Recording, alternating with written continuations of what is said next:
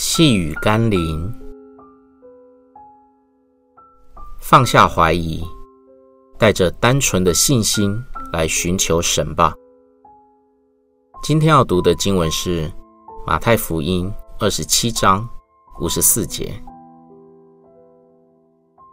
百夫长和一同看守耶稣的人，看见地震并所经历的事，就极其害怕，说。这真是神的儿子了。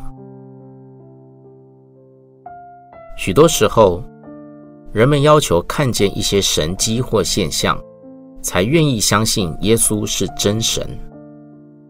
但有时候，等我们看到了才信，可能已经来不及了。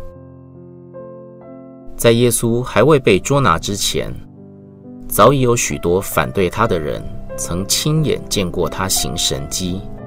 但仍然不相信他。由此可见，亲眼看见或经历神迹，不是具备真实信心的必要条件。为了避免我们信得太迟，让我们后悔莫及，还是带着单纯的信心来到神的面前吧。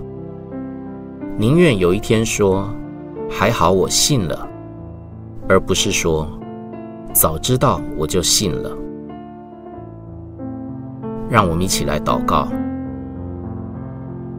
天父上帝，有很多事情，我不一定是先看见了才相信，而是先相信后，才学习着去慢慢体会和明白。若经历你的真实，也需要这样子的过程，就让我也单纯的来信靠你吧。求你不要让怀疑。拦阻我到你面前的路，求你施恩给我，使我在信心里见到你。